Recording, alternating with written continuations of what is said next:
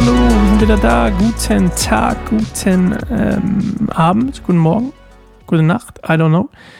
Ich freue mich, dass du wieder eingeschaltet hast und ähm, zu einer neuen Folge Bibelstund hat Goldemund gefunden hast. Wir lesen heute, wirft dich Gott. Ähm, Eliphas, unser Freund Eliphas, hat einen Rat für unseren, für seinen guten Freund Hiob. Und ähm, sein Rat besteht eigentlich darin, dass ähm, Eliphas sich an Gott wenden soll. Ähm, das ist zwar nicht falsch. Ähm, er geht aber davon aus, erstmal Elif, er hat Hiob das schon getan und es ist nichts passiert.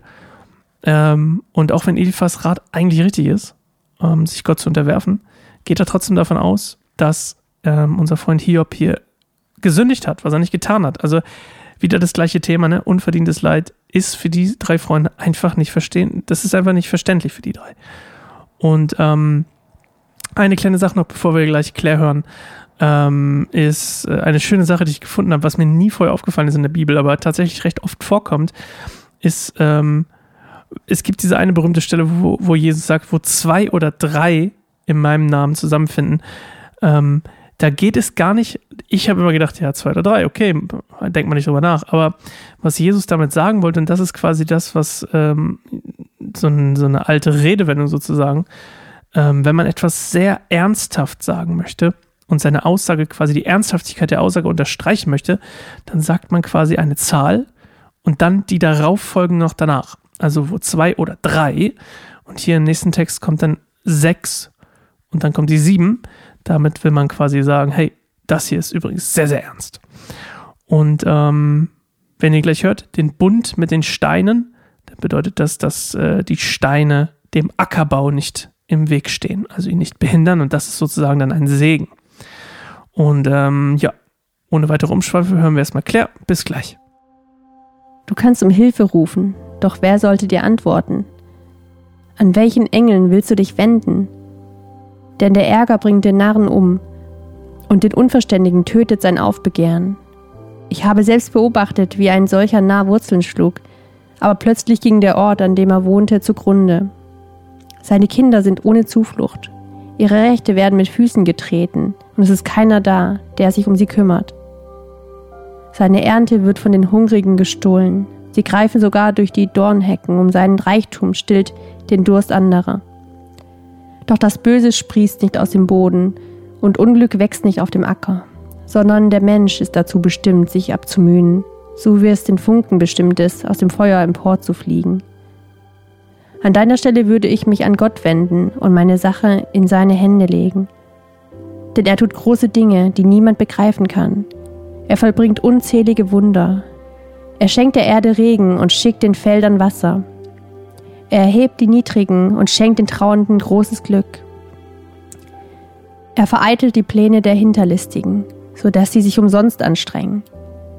Den Weisen lässt er ihre Klugheit zur Falle werden, und die Listigen lässt er über ihre eigenen Pläne stolpern. Am Tag begegnen sie der Nacht, am hellen Mittag tappen sie wie Blinde im Dunkeln. Er rettet den Armen vor den scharfen Zungen des Starken. Er befreit ihn aus der Gewalt des Mächtigen. Und so haben auch die Schwachen Hoffnung, und der Bosheit wird das Maul gestopft. Wie gut hat es ein Mensch, der von Gott auf den richtigen Weg zurückgebracht wird. Wehre dich also nicht dagegen, wenn der Allmächtige dich erzieht. Denn er fügt zwar Wunden zu, aber er verbindet sie auch. Er zerschlägt, aber seine Hände heilen auch. Er rettet dich wieder und wieder aus deiner Angst, wendet immer neu ein böses Ende von dir ab. In der Hungersnot bewahrt er dich vor dem Tod, im Krieg vor dem Schwert. Denn Verleumdungen wie Peitschenhiebe kommen, bist du geborgen, und wenn Zerstörung um sich greift, brauchst du dich nicht zu fürchten, dass sie dich erreicht. Über Unterdrückung und Hunger wirst du nur lachen, wilde Tiere werden dich nicht erschrecken.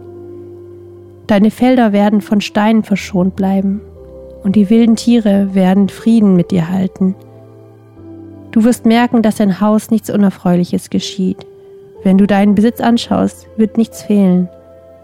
Und du wirst erleben, dass du viele Nachkommen haben wirst. Sie werden so zahlreich sein wie das Gras auf der Erde. Du wirst ein hohes Alter erreichen, und wenn du stirbst, wird die reiche Ernte deines Lebens eingebracht. Dies alles haben wir erforscht, und so ist es. Hör auf meinen Rat und nimm ihn dir zu Herzen. Alles klar. Danke, Claire, für die neue Vorlesezeit für uns. Mir ist aufgefallen, ähm, das mit der Zahl kommt hier gar nicht vorne in, in der neuen, im neuen Leben-Übersetzung. Hier steht, glaube ich, nur, dass wir den zahlreichen Nachkommen. Ich weiß gar nicht, ob es die Stelle ist. Ha, egal. Jetzt habt ihr was gelernt über Zahlen. Wenn also zwei oder drei, damit meinst du nur Jesus, meinst du richtig ernst. Und äh, sechs oder sieben ist dann wahrscheinlich in Luther oder so. Ich weiß gar nicht, wo ich das gelesen habe. Hm, egal. Also, ja, das mit den Steinen, wie gesagt, das soll den Ackerbau nicht verhindern mit dem Segen.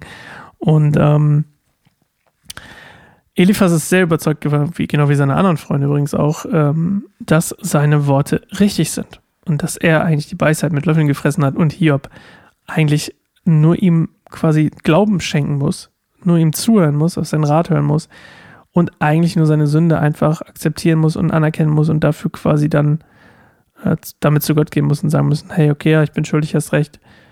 Ähm, und er soll einfach der, der Autorität, die ähm, Eliphas bei sich selbst sieht, Glaube schenken.